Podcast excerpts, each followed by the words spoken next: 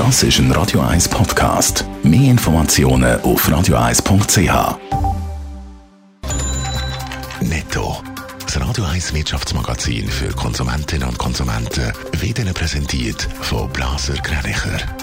Wir beraten und unterstützen Sie bei der Bewertung und dem Verkauf von Ihrer Liegenschaft blasergreinicher.ch. Da kommen die wichtigsten Wirtschaftsmeldungen vom Tag mit dem Adrian Sutter. Die UBS hat im Pandemiejahr 2020 ihre Gewinne können deutlich steigern. Im letzten Quartal hat die Grossbank von einem starken Marktumfeld profitiert und der Einkommen um 137 Prozent auf 1,7 Milliarden können steigern. Für das ganze Jahr gibt das einen Gewinn von 6,6 Milliarden Dollar.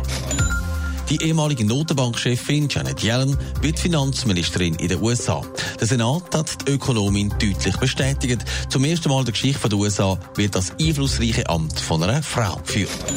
Die EU ist im Streit mit dem Impfstoffhersteller AstraZeneca.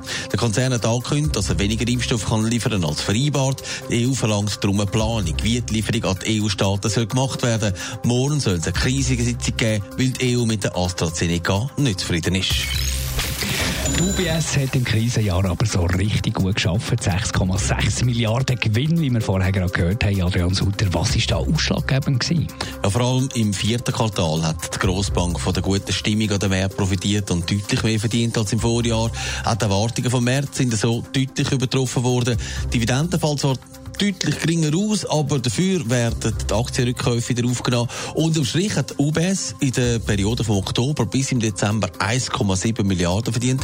Das ist mehr als doppelt so viel als noch im letzten Quartal vor einem Jahr. Für das ganze Jahr weist UBS also einen Gewinn von 6,6 Milliarden Dollar aus. Kommt der Gewinn überraschend? Nicht ganz, weil die Chefetage der Bank hat schon länger angekündigt, dass es nicht so schlecht läuft und man will jetzt auch nicht gross ausschütten.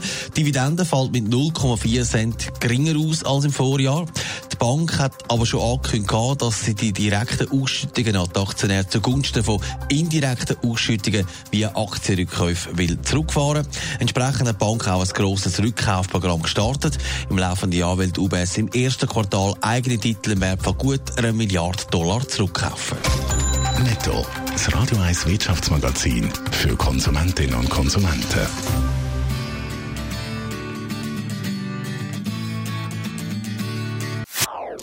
Das ist ein Radio 1 Podcast. Mehr Informationen auf radio1.ch.